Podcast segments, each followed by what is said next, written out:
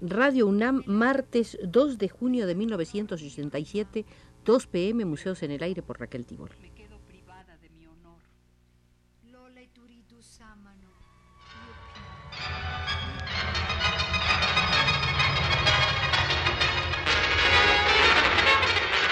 Radio UNAM presenta Museos en el Aire.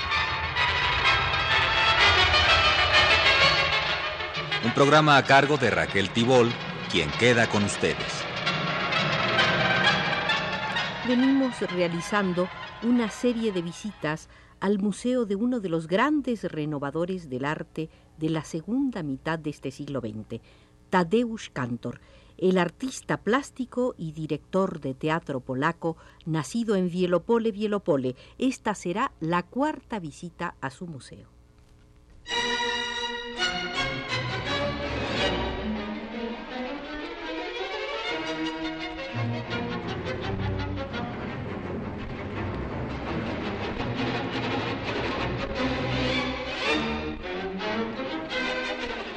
Wagner hacía del teatro el arte supremo y total, donde se unían las artes de la danza, la música y la poesía, a las que se uniría la arquitectura y la pintura de paisajes.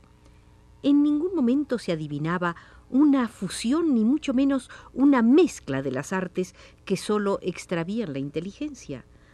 Por más que fuera renovadora la concepción de Wagner, se basaba en una tradición germánica que desde Goethe a Novalis llegaría hasta Schlemmer y Brecht, sin que ese carácter germánico haya dejado de limitar la extensión y la importancia de la reflexión que iba a suscitar. Basándose en la diferenciación entre artes del tiempo y artes del espacio, Apia condenaba resueltamente a la Gesamtkundwerk para restablecer la necesaria jerarquía de los medios de expresión escénica, el actor, el espacio, la luz, la pintura. Craig, por su parte, refiriéndose a la sustancia misma del arte del teatro y para delimitarla, seguía un procedimiento paralelo al de Maurice Denis en la definición del cuadro concretaba así sus principales elementos en una declaración aparentemente paradójica. El arte del teatro no es ni el juego de los actores, ni la obra, ni la puesta en escena, sino la suma de todos los elementos que la componen, las palabras, que son el cuerpo de la obra, los signos y los colores, que son la existencia misma del decorado, el ritmo, que es la esencia de la danza. A diferencia de Apia, Craig no establece jerarquía alguna, sino que funda el arte del teatro en la combinación de elementos, como la única capaz de instaurar su existencia escénica. Por lo tanto, si Apia y Craig reconocen la complejidad del teatro, no insisten menos en la homogeneidad de la obra de arte como resultado de la inteligencia ordenadora del creador en ningún momento piensan en incluir lo espontáneo y el azar.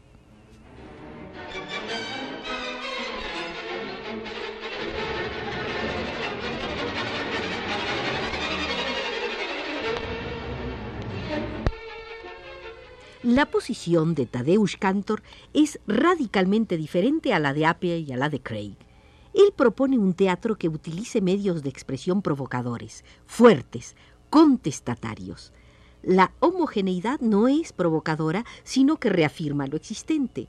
Un teatro donde todos los elementos actúen del mismo modo, en ausencia de cualquier jerarquía que les ordene. Él se adhiere en esto a los dadaístas que se dedicaron a destruir los conceptos de coherencia y de homogeneidad. Y cuando se le pregunta cuál es el elemento más importante de su teatro, responde sin dudar ninguno prevalece sobre los demás. No existe la jerarquía. El texto, el actor, el espectador, el objeto tienen una significación equivalente. Eso es lo que yo considero el éxito más grande de mi teatro, dice Tadeusz Kantor. Una declaración importante, no solo porque subraye la igualdad de los elementos teatrales, sino porque hace del espectador un elemento más entre ellos. En esto Cantor se acerca a Marcel Duchamp cuando considera la obra de arte como un producto que tiene dos polos, el artista y el espectador. Si los distintos elementos que componen el teatro son iguales, si no existe ninguna jerarquía que los ordene, habrá que concluir que existen, si no conjuntamente, al menos de manera simultánea, y que en consecuencia no pueden permanecer sin relacionarse. Se acepte o se niegue la situación, la relación es obligatoria. En lugar de la homogeneidad, la heterogeneidad. En lugar de la continuidad, o a través de ella, la ruptura. La unión entre los distintos elementos del espectáculo descansa para Cantor en un sistema de tensiones. Su unidad implica su fragmentación. Cuando Tadeusz Cantor construye es para destruir, y esta destrucción conduce a la hipertensión. La obra de Cantor no obedece a las leyes clásicas del equilibrio, al impulso romántico. Es como un vaivén entre la construcción y la destrucción, un desequilibrio buscado y evitado en el último momento, porque la tensión no es más que una de las formas de la contradicción vital para Tadeusz Kantor.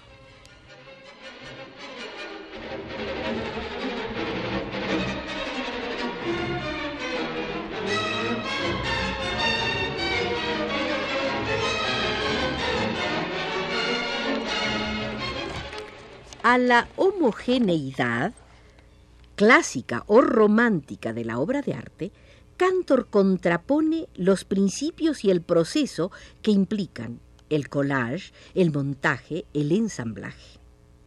Él opina, todos los elementos de expresión escénica, palabra, sonido, movimiento, luz, contenido, forma, se revelan unos a otros, se vuelven independientes, libres, ya no se explican ni se interpretan unos en relación a otros. Hanna Al citar este texto, dice con razón, Cantor no construye su propio desarrollo. La lógica de su desarrollo es la de un collage o la de un ensamblaje.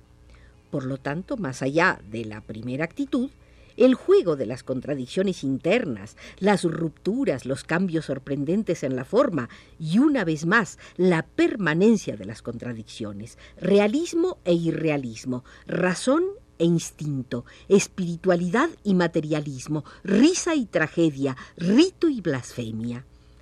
A imagen de nuestro propio mundo, armonía universal y caos. Dentro de esta perspectiva de conjunto, ¿cuál puede ser el lugar y la función de cada uno de los elementos del espectáculo? En primer lugar, el texto. Durante siglos nuestra concepción occidental del teatro ha querido que éste descanse esencialmente sobre la pieza, obra literaria susceptible de ser llevada a la escena, representada, interpretada. Por un lado se trata de una existencia literaria capaz de alcanzar la eternidad, la de las obras maestras. Por otro, la condena a lo efímero, al tiempo que duren la proliferación de las palabras y la encarnación de las ficciones.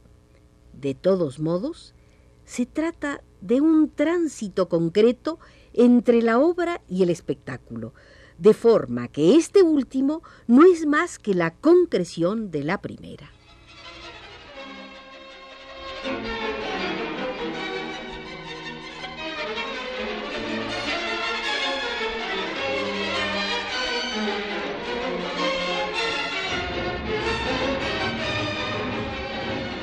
Desde el teatro independiente, Cantor definió el lugar del texto y el rechazo de la vida tradicional en las sucesivas etapas de su evolución, no dejará de precisarlo, de modelar su opinión. En realidad el drama puede interesarle en la medida que es un texto literario, pero resulta indiferente para la perceptiva del autor y para eso que se llama invención, fabulación. Para él el teatro no es un aparato reproductor de la literatura Interpretar un texto dramático conduce indefectiblemente a producir la ilusión, lo cual Cantor rechaza del mismo modo que la encarnación de los personajes. El texto es ciertamente un elemento preexistente, pero a través del espectáculo no es preciso explicarlo, ilustrarlo, transponerlo, actualizarlo o buscarle una equivalencia escénica.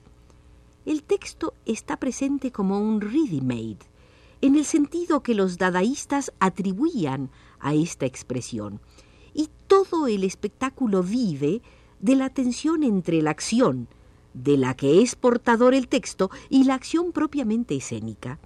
No se trata de una sustancia conceptual a la que sea preciso dar forma. Se convierte para el creador del espectáculo en un verdadero compañero. De ahí la célebre frase de Cantor. Nosotros no interpretamos a Witzkiewicz, interpretamos con Witzkiewicz. Se pudiera pensar que se trata de una actitud ligera, despectiva. En absoluto. Tadeusz Cantor no desprecia el texto, todo lo contrario, pero tampoco lo venera. Aunque no se someta a sus órdenes, le reconoce una gran importancia, sin entrar nunca a definir en términos de fidelidad las relaciones que mantiene con él. En la época en la que algunos sueñan en un teatro sin texto, en un retorno al rito, al gesto, al signo, él rechaza esta fórmula que en su opinión solo conduce al ballet y a la pantomima. Como si su posición fuera difícil de explicar y esclarecer, y efectivamente lo es, por más que aparezca con toda nitidez en sus espectáculos, Cantor se ha referido a esta cuestión en numerosas ocasiones. Veamos algunos de sus conceptos. Para mí el texto es extremadamente importante. Constituye una condensación, una concentración de la realidad, de una realidad tangible. Es una carga que debe estallar. Soy más fiel al teatro que nadie. Por eso lo trato como una suma de significados. Pero soy yo quien crea las situaciones, en función de la etapa a la que alcanza mi conciencia artística concedo al texto de la obra una importancia mucho mayor que los que predican la fidelidad al texto, que lo analizan, que lo consideran oficialmente como punto de partida y se quedan en él. Considero el texto, hablo del texto elegido, encontrado, como el objetivo final. Es como una casa perdida a la que se vuelve, como la ruta que se recorre. Esa es la creación, el espacio libre del comportamiento teatral.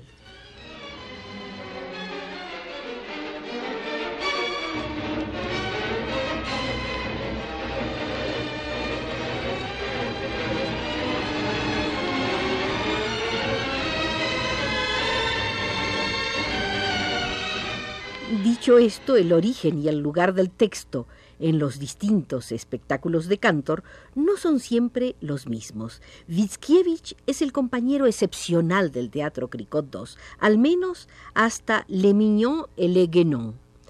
Pero el título del espectáculo ya no pertenece a Witzkiewicz. La clase muerta es una sesión dramática de Tadeusz Kantor quien advierte al espectador que no es necesario conocer el tumor cerebral de Witzkiewicz, de quien se ha servido para seguir y comprender el espectáculo. Los argumentos se mezclan y se encuentran aquí y allá, trozos pegados, personajes que parecen tomados de Witzkiewicz en la clase muerta. Es el juego de la compenetración. Witzkiewicz está, en cambio, ausente de Vielopole, Vielopole, la penúltima creación de Cantor. El texto que hay en ella ha nacido de Cantor y de los actores a lo largo de un dilatado proceso de creación.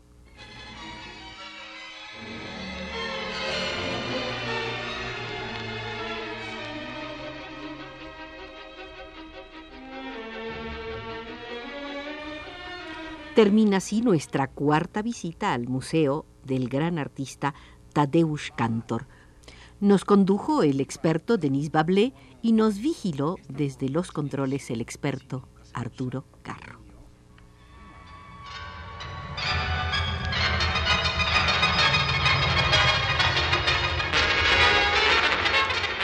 Radio UNAM presentó Museos en el aire.